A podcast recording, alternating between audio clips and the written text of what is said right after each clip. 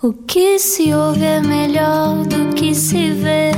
Desliga a TV, era o que faltava. A vida acontece quando anoitecer, era o que faltava. Juntos eu e você. Cá estamos nós juntos na Rádio Comercial. Muito boa noite e obrigado por estar no Era o que Faltava. Ana Delgado Martins, de 0 a 10, quero que pontues a tua alegria neste momento. Estou muito alegre, estou muito feliz, sim. E ainda agora estava a contar ao nosso convidado que há tempos fui com a minha mais nova a um concerto de uma das bandas dele e, muita e que foi também. uma festança. Ela dançava que sacudia-se toda, era, foi uma alegria. Sacudia-se toda. Sacudia-se toda. É o termo. Ah, bom, vamos lá Sacudia, sacudá. saber quem é o nosso convidado de hoje. E agora, uma introdução pomposa. Foi vocalista dos Culip Noise, é vocalista dos Cacique 97 e tem agora o primeiro álbum a solo. Milton Gulli nasceu e cresceu em Portugal, filho de pais moçambicanos e depois de ter vivido na Madeira e na Arábia Saudita, em 2011 decidiu mudar-se para Moçambique e conhecer as raízes, o que teve de aprender ou até de desaprender com a cultura africana. Neste regresso a Portugal traz consigo os temas da igualdade, da justiça e da educação para todos num mundo sem fronteiras. Bem-vindo, Milton. Boa noite, bem-vindo. Boa noite. Tudo bem? Tudo bem. Ah, as, as pessoas costumam sacudir-se muito ao som da tua música. Agora fiquei com este termo na cabeça. Ok. é uma pergunta. Uh, sim, com os Cacique principalmente, que é assim um projeto assim com. Afrobeat. Aquilo é um bocado um comboio de ritmo.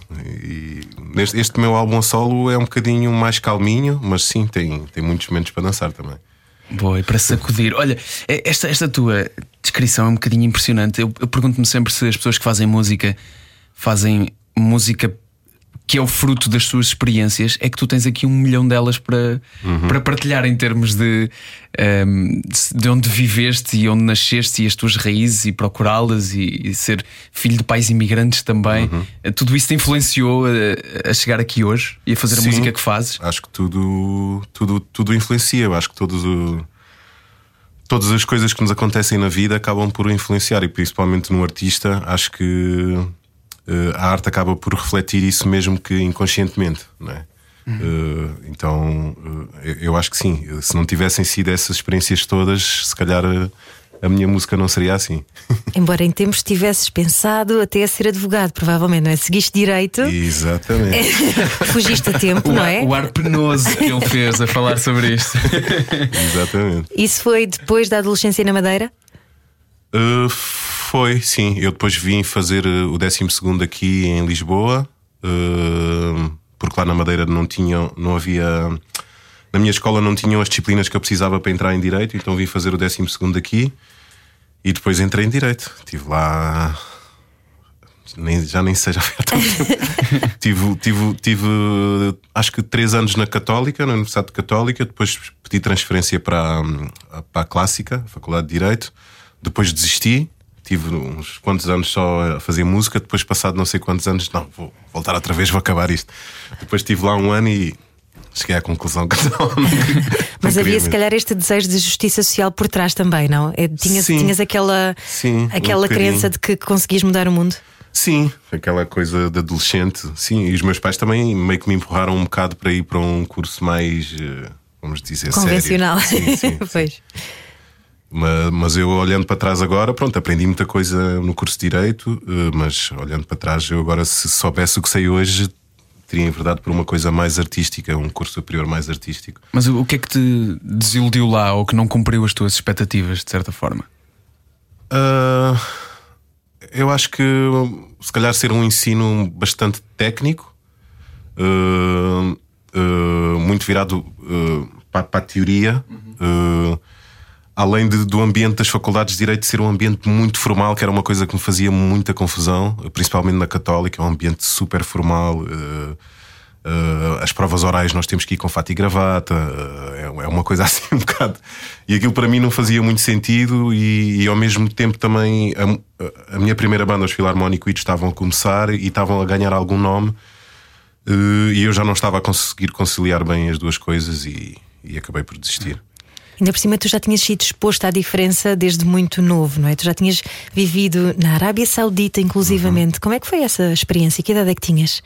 na Arábia Saudita foi um, de um ano até aos quatro anos, sim. Sim. Mas te- tens memórias. Tenho, tenho muitas memórias. O- os meus pais, quando vieram, os meus pais vieram de Moçambique em 1977. Eh, e na altura o meu pai não, meu pai é engenheiro civil, ele não estava a conseguir arranjar trabalho aqui.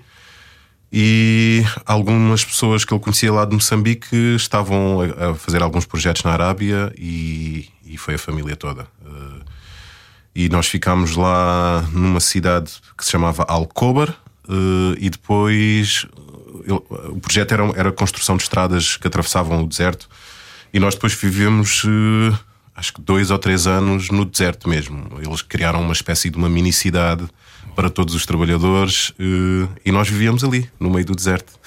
Ah, uau! com todas as condições, havia tudo cozinha, eh, todo, cada, cada família tinha a sua casa, tudo uma es- espécie de pré-fabricados, havia médicos, havia, havia tudo. Era tipo uma mini cidade que montaram de raiz no meio do deserto para poderem fazer a- a- a- as obras né, que precisavam de fazer.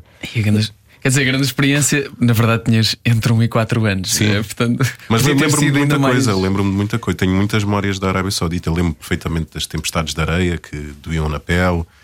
Uh, lembro-me de de vez em quando os homens fazerem matarem um cabrito e de repente chamarem todos os homens da, da empresa e, e- e juntarem-se para comer o cabrito, só os homens, as mulheres ficavam de um lado, os homens ficavam do outro lado. Tenho muitas memórias ainda da, da Arábia Saudita. assim. E ao mesmo tempo também, se calhar, ajuda a ter a noção da perspectiva do tamanho do mundo, não é? De- Sim, sim, sim. Uh, sim, uh, e eu por acaso tive sempre sorte. uh, o meu pai se- sempre trabalhou em vários sítios e nós fomos sempre acompanhando um bocado. Para onde, mesmo em Portugal vivemos em, em vários sítios diferentes também. a, a Arábia Saudita foi assim a primeira experiência que eu tive assim internacional, vamos dizer, e, e foi também onde aprendi a falar inglês. Toda a gente falava inglês, a televisão só passava programas americanos, eu via a Rua Sésamo, a versão americana. Aprendi quase primeiro o, o, o abecedário em inglês do que em português, então. E eu estou fascinado com essa história da cidade no deserto. Depois regressas a, a Lisboa? Sim. A tua adolescência já foi, já foi por cá? Sim. Até ires para a Madeira, pelo menos? Sim, sim. Eu cresci na, na, na zona da linha de Sintra. Uh, depois fomos para a Madeira em 1990, eu tinha 12 por aí. As primeiras bandas foram já aqui, o contacto com a música no, na ótica de, de quem faz música e não só ne- na ótica do utilizador, como se dizia. é quando? de começar a tocar Aham. eh, é na Madeira. Na Madeira, na escola. Eh, o meu pai um dia apareceu em casa com uma guitarra e, e eu e a minha irmã na altura ficámos todos entusiasmados com aquilo, mas foi uma coisa que durou umas horitas. Depois eh, a guitarra acabou por ficar guardada no armário. Depois eu, eu percebi que alguns dos meus colegas mais velhos tocavam guitarra e começaram a levar a guitarra para a escola. Eu disse: Espera aí, mas eu tenho uma guitarra em casa, vou trazer amanhã. E pronto, começaram a me ensinar os primeiros acordes. E... Tornaste o miúdo cool da escola com a guitarra. Não, ainda não. não, não. Eu nunca fui o miúdo cool da escola, na verdade. Era sempre um bocado o, o marrão ou o geek. Eh, e pronto, e depois, a partir do momento que comecei a tocar, não, não parei mais. Não parei mais. Tu disses na altura, quando foste para a Madeira, que notaste muita diferença hum, e que sentiste algum racismo também. Eh, sim, sim, houve alguns casos. Era uma coisa comum em Portugal naquela altura. E na Madeira, especialmente, porque não havia quase pessoas de outros sítios, né? Então, houve algumas vezes, sim. Eu, eu e a minha irmã também sentiu um bocadinho. Mas, mas contras- contrastava muito, ainda assim, para teres dito que, em particular lá, o sentiste contrastava muito com aquilo que habitualmente sentias, por exemplo, em Lisboa. Em Lisboa havia sempre aquela coisa normal, né? Que a gente ouve na escola, ou sei lá, acontece alguma coisa. É, Pode acontecer com frequência, mas não é normal. Vamos só aqui. Sim, sim, sim. Naquela altura Deixar acontecia mais, claro, nos anos é. 80 acontecia muito mais. E na Madeira Sim. nós sentimos mais isso na pele, eh, por isso, por não, não havia africanos na Madeira quando a gente foi para lá, praticamente. Não havia pessoas de fora. E então eu, se calhar, era o único não branco na minha escola, lá no, no Funchal. Então sentíamos um bocado isso, mas pronto, foram dois ou três episódios assim. De resto, eh, eu tenho muito boas lembranças da Madeira e os meus melhores amigos são todos madeirenses, na verdade. Olha, mas é engraçado porque. ahm, Apesar de tudo isso, ah, tu próprio, ah, quando foste para Moçambique finalmente, conhecer as tuas raízes ao fim e ao cabo em 2011, se calhar também resgataste essa tua herança africana, não é? Essa tua, esse teu lado. O que, é que, o que é que tu sentias em ti que já tinha, já, já pertencia a essa cultura africana? Ah, pronto, os meus pais são moçambicanos, a minha família toda é moçambicana ah, e nós desde pequenos estávamos habituados, sei lá, nas festas de família, casamentos, até mesmo nos funerais e tudo, havia sempre esta coisa de, de estarmos muito próximo da cultura africana, tanto como tanto pela música que se passava, pela comida, pela maneira de estar. Então eu sempre tive contacto com essa maneira de estar africana. Ah, ir a Moçambique acabou por ser, eh, de certa maneira, um choque porque era completamente diferente do que eu estava à espera. Aquilo Percebeste é que eras mais europeu do que achavas? Sim, muito mais, muito mais. E, eu- e- e é engraçado porque eu estando aqui sempre me sentia africano, né? E depois chego lá e de repente fazem-me sentir europeu. Então acabou por ser um choque, eh, de certa maneira, engraçado também. Eh, No princípio, aquilo foi assim um bocado uma espécie de houve assim uma espécie de adaptação, eh, tanto pela maneira de estar de- dos moçambicanos, pela forma de trabalharem, pela por tudo. E Maputo é uma cidade assim com uma vibração assim muito muito forte, eh, mas rapidamente também acabei por entrar ali nos eixos daquilo e depois já estava habituadíssimo àquela vida, aquela vida da África. O que é que foste à procura? Uh, eu fui a primeira vez em 2006 com os meus pais. Meus pais decidiram, uh, vamos lá a Moçambique, já não vamos desde os anos 70, acho que já há 30 anos que eles não iam a Moçambique. E decidiram juntar a família toda e vamos lá. E acabámos de ficar, ficar lá um mês uh, e eu adorei aquilo. E, e- e na altura também acabei por uh, estar em contacto com alguns músicos que acabaram por apresentar a quase toda a classe artística de Maputo. E fiquei com muita curiosidade. Uh, e quando voltei para Lisboa, fiquei naquela. "Bem, eu- qualquer dia vou ver para Moçambique. E depois, quando chegou a altura da crise, eh, troicas e companhias, em 2011, decidi, vá. Também os concertos estavam a diminuir, eh, a economia estava um bocadinho em baixo, não estava a passar assim nada de especial. Estavas com os colipnóis na altura? Estava com os Colipnóis e com os. eh, e com os Cacique 97, já, sim. E, e decidi ir. Eh, e pronto. E fiquei lá 10 anos. 10 anos. Sim. Até fizeste uma editora. Criei uma editora. hum, Bem, essa, essa imagino também é, o, o que foi de. O contraste que foi também. Tu nunca tinhas ido a Moçambique? tinha, a primeira vez foi em 2006, depois mudei-me para lá em 2011. Ok, essa foi a primeira vez com os teus pais nessa Sim, tal sim, viagem sim, que foram foi a todos. primeira vez. O contraste daquilo que foi também a tua, a tua ida pela primeira vez a Moçambique e a- o regresso dos teus pais passado tantos anos. Sim, sim, sim. Que para eles foi assim. ter sido muito emotivo. Muito emotivo, sim. Foi bastante emotivo. E, e pronto, os meus pais saíram de Moçambique pouco depois da independência. eh, e, e- e na altura, pronto, ainda. Depois disso ainda houve uma guerra civil, eh, o, país já que- houve, houve alturas nos anos 80, nos anos 80 que era o país mais pobre do mundo, com, com muitos problemas de, de nutrição, fome. eh. Então o país acabou por, por se tornar outro país que era nessa altura em 77. que, eh, Moçambique acabou por passar uma fase muito difícil nos anos 80 e nos anos 90, em que eh, o regime era um regime socialista, vá, eh, um bocado copiado aos- ao- como, como o regime soviético, em que as pessoas tinham que ficar na fila para ir buscar o pão, para ir buscar o leite, os ovos, era tudo racionado. Então houve uma fase ali muito complicada. eh, Então, quando nós vamos em 2006, é um Moçambique completamente diferente daquele que os meus pais apanharam em 77. Então, é outro país mesmo. E já aberto ao turismo, entretanto, também, não é? Já aberto ao turismo, também já aberto ao capitalismo eh, e, e essa altura, eh, 2000, eh, entre 2006 e 2010, foi a altura que Moçambique, de certa maneira, começou a crescer outra vez um bocadinho e muito investimento, porque se descobriram lá recursos de petróleo, gás natural, carvão. Então estava a haver muito o fluxo de, de, de pessoal estrangeiro a ir para lá trabalhar, muitas empresas a entrarem em Moçambique também. Então foi numa altura em que aquilo estava em crescimento outra vez. Sim. E na música, esse fluxo vinha, era de que forma? O que é que te fez abrir também a tua editora lá? Sentias que o fluxo era de uh, os olhos postos no mundo, no, na, na, música de Moçambique, ou pelo contrário, a música, música de Moçambique se estava a espalhar pelo mundo? Não, pelo contrário, eu, eu quando cheguei lá percebi que a música moçambicana não era conhecida em, em lado nenhum. Eh, sem ser em Moçambique. E eu aqui em Portugal, e aqui em Portugal nós vemos a música que chega cá dos países lusófonos é muita música do Brasil, de Cabo Verde, Angola e pouco mais. Hum. E, e se calhar se eu perguntar a alguma pessoa aqui em Portugal se conhece algum artista moçambicano, eles não vão conseguir dizer. Então eu, quando cheguei lá, percebi que havia muito talento, havia bandas super interessantes, artistas muito bons e que não tinham sequer presença online, não tinham uma biografia, não tinham videoclipes, não tinham uh, um site, não tinham uma página de artista no Facebook.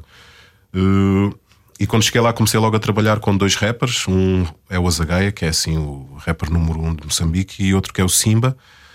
E, e na altura comecei a ver, então, okay, estamos aqui a fazer este trabalho, estamos a produzir uma coisa como deve ser, com qualidade, com, com qualidade internacional.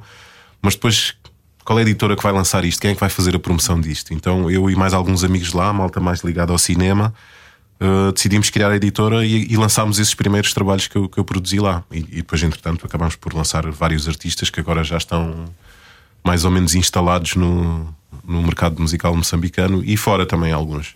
E que é importante também em termos não só de representatividade, mas também de empoderamento, não é? E de dizer a nossa cultura é, merece ser ouvida. Sim, sim, e há muita coisa moderna também. Há, há, além de haver aquela vertente toda tradicional uh, e, ou urbana, mas mais antiga, há muita coisa moderna super interessante a acontecer lá que dificilmente chega aqui. Então foi, foi, foi era, era um bocado esse o nosso trabalho na, na Congolati Records. Congolati Records é o nome. Ainda não. e dá-te gozo isso de, de fazer alguém começar do zero? Sim, uh, esses artistas, os rappers, eles já, já eram bastante conhecidos lá, mas por exemplo, nós, eu trabalhei com um artista que é o Deltino Guerreiro, que agora é uma mega estrela lá em Moçambique e, pronto, e toca muito já em festivais internacionais também. E ele tinha acabado de chegar de, lá da cidade de Nampula, que é no norte, que é uma cidade uh, muito mais pequena que Maputo. Pronto, e ele não tinha experiência nenhuma com música, com estúdios, com... ele compunha só na guitarra e cantava. E eu na altura ouvi um. trouxeram um CD com as músicas dele, eu fiquei, este, este rapaz é incrível. Vamos lá, tra traz lá o rapaz aqui para a gente começar a trabalhar com ele. E ficámos, ficámos a produzir um, o álbum dele durante um ano. E depois, quando lançou aquilo, explodiu lá em Moçambique. Foi assim uma loucura. Ele agora é das maiores estrelas e já está, já lançou o segundo disco, está em tudo o que é programas de televisão, rádios, vai tocar em festivais internacionais, então é, um, é uma coisa que me dá muito. Nota-se nota pela maneira como dizes, dá orgulho. É. E tiveste alguém que te fizesse isso a ti também? Cá? Tiveste não. essa ajuda? Como, não, é, não, como é que foi esse. esse vingar na. Foi ele com o seu 1,90m que deu palmadinhas às suas próprias nós, costas. Nós, nós tivemos, os Filarmónicos, nós tivemos um apoio no princípio do, da malta dos Blasted Mechanism. Uhum. Uh, nós, naquela altura, pronto, ainda ninguém conhecia a banda e nós uh, entrávamos em muitos concursos de bandas na, que havia na altura, agora já não há, já não há tanto isso. E entrávamos nos concursos eh, porque havia prémios monetários para nós comprarmos material, instrumentos e, e, havia alguns prémios também que eram prémios de edição para lançar EPs ou discos. E, e nós entramos num concurso em que o Valdiu dos Blessed era júri e, e ele ficou com o nosso contacto e, e, produziu o nosso primeiro single dos Philharmonic Weed e, e foi esse single que nos abriu as portas para rádios, para a Antena 13 e outras rádios na altura. E pronto, e foi assim, deu-nos assim esse puxezinho no início, sim. E a partir daí desenrasquem-se. Sim, exato. exato. A partir daí veio os Culip Noise também, que foi uma banda que teve muito impacto, não é? Muito, um, uma influência grande também no, no panorama musical. Sim, eu entrei nos Noise já. Eu, eu, eu, quando tinha 17, 18 anos, foi na altura que saiu o primeiro álbum dos Noise, eu, eu fiquei logo fã da banda. Eu só entrei para os Noise em 2005. Eu fui o terceiro vocalista da banda. Uhum. E aquilo para mim foi, foi assim uma coisa incrível. Foste para a piscina dos grandes. Sim. Estou a, a cantar numa banda que ah, que eu gostava que eu gostava, há anos, né? Que, que, que, que eu segui esta banda e, e aquilo foi engraçado porque o, o Paulo Ventura, o manager deles, ligou-me, ligou ele já me conhecia dos Philharmonic Weed, Disse: pá, Milton, os Clip Nós estão à procura do novo vocalista, não queres, não queres ir lá fazer um casting? E eu, tá bem, vamos lá. E fiz o casting e o casting não correu nada bem, nada bem. Eu saí de lá mesmo, pá, esquecer isto, isto foi horrível, não correu nada bem. Passado dois meses, liga-me o Paulo Ventura outra vez: Milton, olha, os Nós escolheram-te a ti, então vamos começar a ensaiar para a semana, não sei o quê. E pronto, e eu de repente estava lá, de repente estava, já estava a tocar em palcos grandes, assim, grandes festivais. Foi, um, foi assim um salto muito grande de, dos Philharmonic Weed e aprendi muito com, com os Noise. Aquilo para mim foi uma espécie de universidade, assim. Eles, eles são todos mais velhos do que eu e aprendi muito. Aquela universidade onde não tiveste que vestir fato e gravata Exatamente. nas provas orais. Exatamente. Felizmente. Olha, temos de dar o salto também eh, eh, para Lisboa, já a seguir na, na segunda parte, eh, que tu dizes, e no outro dia apanhei uma entrevista tua em Moçambique, precisamente, onde disseste que é provavelmente a capital europeia mais africana Uhum. neste momento, já que. Varremos aqui todo o teu passado, queremos ir também para o presente e saber o que é que agora se faz aqui. Hoje o nosso convidado é Milton Gulli, está connosco no Era o que Faltava. Era o que faltava Com João Paulo Souza e Ana Delgado Martins. na Rádio Comercial. Obrigado por estar connosco no Era o que Faltava. Hoje estamos à conversa com o Milton Gu- Gulli. Digo bem, Gulli ou é Gulli? Anda lá, sem medo, sem medo. É das duas maneiras. A minha família diz Guli. Gulli? Sim, mas toda a gente diz Guli. Então eu, eu, eu próprio já digo Guli também quando, quando me apresento, então é igual. As Ok, duas mas não, são- não, há, não é ofensivo. Não, não, não. Ok. não Eu é. há pouco hesitei na, na introdução. a Pois, bem, não, é, não é fácil, não é fácil. Podíamos ter perguntado fora do ar. Verdade. Escolhemos fazê-lo aqui. Somos esse tipo de pessoas. Ahm, depois de termos falado muito sobre o teu passado, as tuas viagens e como, como falamos assim logo no início da conversa, que a música que tu fazes é também a fruto da- das tuas experiências. Tu dizes que Lisboa é neste momento uma das capitais europeias, se não a mais, ahm, africana. Isto tem muito culpa da música, certo? Tem muito culpa da música. Sim, eu sinto que. Nos dias de hoje, claro Sim, sim, que sim. tem referências do passado, mas nos sim, dias sim, de hoje. sim. Sim, tem muito. Hoje, se vamos olhar para Lisboa hoje em dia, tem muito a ver com a música, sim. Ma- Mas, esta coisa de Lisboa ter eh, africanos é uma coisa que já vem de há muito tempo. Claro. Eh, É uma coisa que foi crescendo, eu sinto. eh, eh, nos anos 90, nos anos 80 não tanto, mas nos anos 90 de repente começam a aparecer muitos projetos musicais de malta africana ou afrodescendente.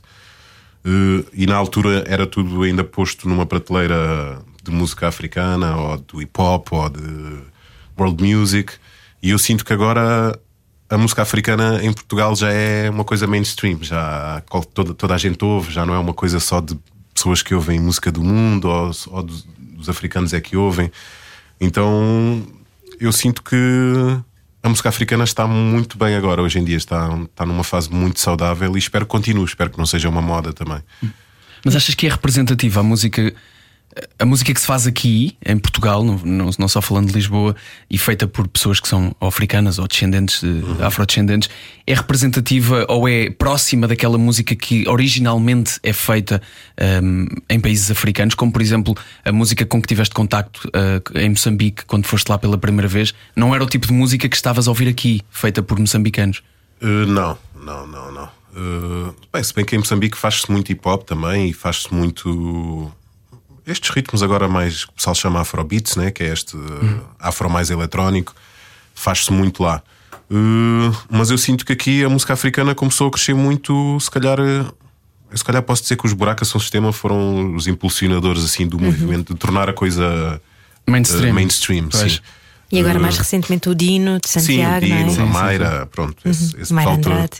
Uh, então uh, eu sinto que partiu muito daí, de- dessa coisa dos buraca que foram buscar o Kuduro de Angola, né? apesar de o Kuduro deles ser um bocadinho diferente.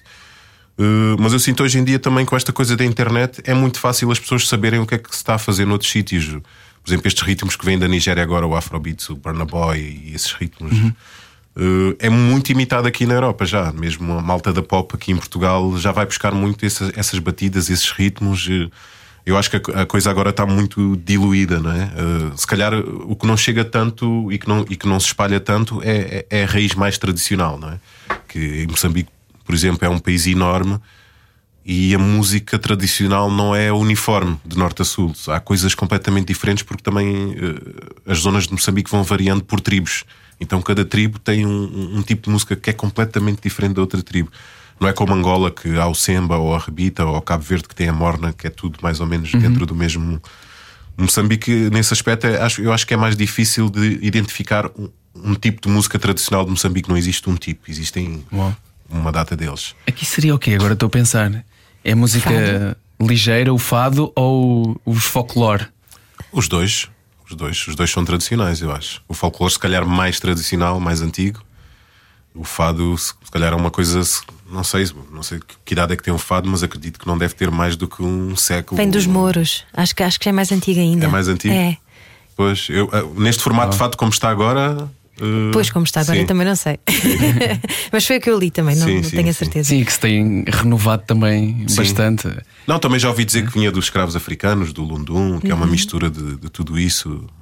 Que o fado também vinha daí, desse- dessas danças que os escravos africanos faziam aqui em Portugal.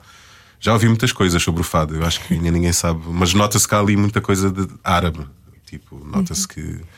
E que, e que bom que é, não é? Esta junção que nós temos aqui em, em Portugal, destas misturas todas de, de culturas. Estávamos Sim. a falar sobre a africanidade em particular e, e deste exemplo, por exemplo, dos Buraca e do Dino Santiago. Uhum. E há uma coisa que eles têm também em comum que é fazer um bocadinho música de intervenção ao mesmo tempo, não é? É olhar para o que, está, para o que se está a passar e, e relatá-lo e não, não ser indiferente, não é? Tu também tens essa preocupação, Milton. Sim, sim. Eu, eu, por acaso, não sei se vejo os buraca tanto como uma. Os, os Buraca talvez não, sim. Foi uma...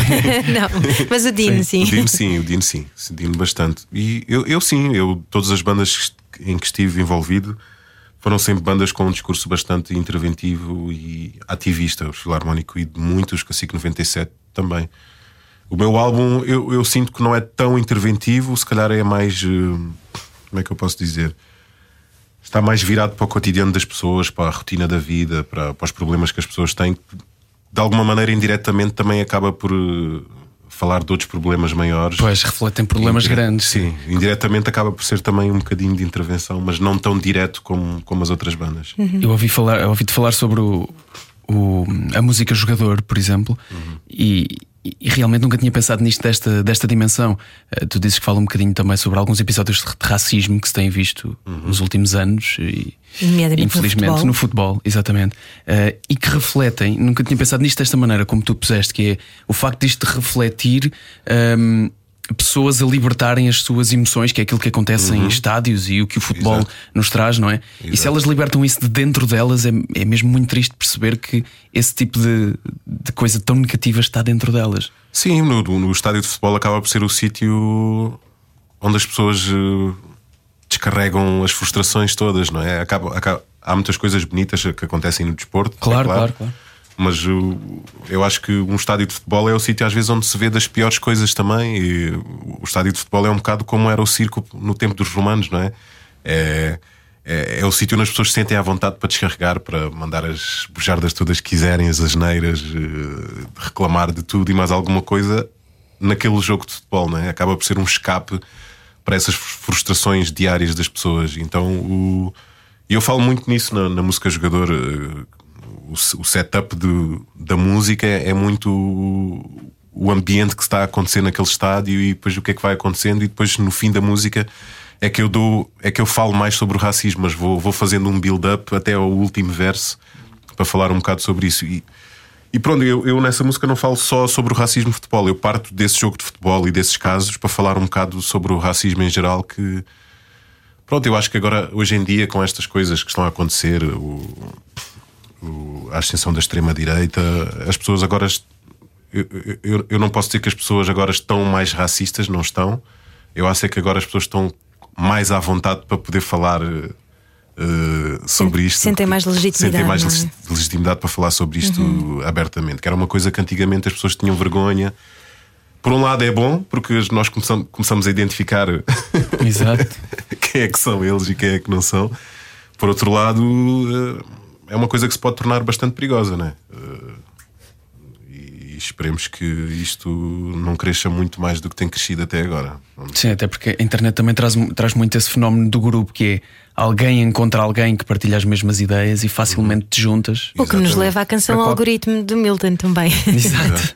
o que fala sobre- precisamente sobre o algoritmo das redes sociais Uhum. e vivermos numa espécie de bolha em que só pensamos da mesma maneira, não é? Sim, e as redes sociais, eh, pela, pelo formato né, da própria rede social, é o sítio onde as pessoas falam de qualquer maneira. As pessoas dizem que lhes apetece. Basta abrir uma notícia qualquer de um jornal e ver os comentários, e nós percebemos. As pessoas no dia a dia não, não falam disto. Mas agora escrever um comentário no. Aí é que nós começamos a, a perceber o que é que realmente as pessoas pensam e, o nível de educação também das pessoas, de, de instrução, de. E começamos a perceber que realmente isto, é um- isto está grave, isto não, está, isto não estamos aí num bom caminho. Eh, e epá, sei, é uma coisa que me preocupa bastante, esta coisa de das pessoas nas redes sociais eh, falarem tudo o que lhes apetece, mas depois frente a frente eh, não falam, não têm essa coragem, não têm esse, essa vontade. E, e- e esta coisa também das redes sociais, de alguma maneira, encaminharem a nossa opinião de acordo com os nossos likes, de acordo com, com as visualiza- visualiza- visualizações e as coisas que, que nós vemos na, internet. Eh, nós, por exemplo, nós, eu vejo esta garrafa, de- esta garrafa de água na internet, eh, no dia seguinte estou a receber montes de informação sobre outras marcas de garrafas de água, de outras marcas de água. Então, o mesmo acontece com a política, com problemas sociais. eh, As redes sociais acabam por nos encaminhar sempre no mesmo caminho, de acordo com os nossos gostos, e não nos mostram o panorama, o panorama geral. Então é uma coisa que eu acho que é bastante preocupante. Não somos tão expostos à diferença, não é? Sim, Começamos a exatamente. ficar menos, to- menos tolerantes. Nem, nem Sim. sequer é uma palavra eh, que, que- que se deve usar, não é? Não é tolerar, é, é existir Exato, enquanto, coexistir. enquanto humanidade, não é? E acho que as redes sociais são muito eh, culpadas desta coisa da ascensão da extrema-direita e dos, destes, deste revivalismo do fascismo. E acho que as redes sociais são, têm um papel muito grande nisso tudo. que, pode- que podem ter. Nós ain- ainda há pouco tempo tivemos uma conversa muito interessante sobre isso com uma psicóloga também que nos dizia que, que não devemos, na verdade, diabolizá-las porque existe também o lado bom. Sim, o, sim, o sim. problema é o que o lado mau é um extremo muito grande. O lado bom e o lado mau são extremos muito, muito Pois são, afastados, pois na são, verdade. são. não é? E o lado mau é, é, é muito grande também. E, e- tanto com, com, com o problema das, das notícias falsas, das fake news, as redes sociais são os é o maior disseminador de notícias falsas. E, e eu, eu percebo que é uma coisa que, é, que seja difícil de controlar, mas eh, há muita gente que não tem esse discernimento para perceber quando uma coisa é falsa ou quando não é falsa, então isso acaba por influenciar muito pensamentos, decisões, eh, decisões de voto, inclusive. É uma coisa. Acaba por ser um controle da sociedade, vamos dizer, eh, meio que dissimulado assim. Era, era inevitável que todos esses, todas essas coisas que pairam na tua cabeça quando fazes o teu primeiro álbum a solo estivessem presentes. Sim, elas foram saindo. Eu não, eu não, eu não pensei, eu antes de fazer o álbum, não pensei, olha, vou falar sobre isto, vou falar sobre isto, vou falar sobre isto. As coisas foram surgindo naturalmente, muito a partir de coisas que eu via em Moçambique, de situações, de relatos de, de coisas que eu assistia, de relatos de sobrevivência, de, Crianças de rua. de tudo, tudo isso. eh, E, e- e os temas iam surgindo, eu, eu comecei a perceber, epá, eu estou a falar muito sobre as coisas que eu estou a ver, por isso é que depois, mais tarde, acabei por dar um nome cotidiano ao disco, eh, mas não foi uma coisa eh, pensada, foi, foi saindo. O, o algoritmo foi, foi a última música que eu escrevi para o disco e já estava. Já tinha a música feita, mas ainda não tinha acabado a letra e acabei por acabar acabei por, eh, por fechá-la aqui em, em Lisboa já. E muito também de, de chegar aqui e perceber estas coisas todas que estão a acontecer na política, nestes partidos novos que estão aí, não sei o quê. E foi um bocado por aí. Preocupa-te mais agora que és pai? Preocupa-me muito que sou pai, sim. Preocupa muito, muito mesmo. Especialmente porque tenho um filho que é africano também. eh, E pronto, e, e se, eu, eu, se eu senti isto quando era pequeno e na minha adolescência senti muitas destas coisas, eu preocupo-me pela vida dele, como é que vai ser no futuro, como é que ele vai lidar com isto, como é que eu ensino a defender-se disto.